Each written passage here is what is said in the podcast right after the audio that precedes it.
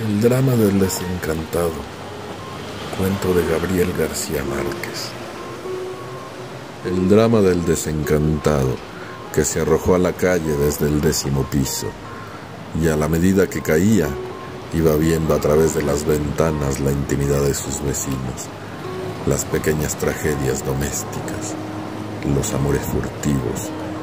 los breves instantes de felicidad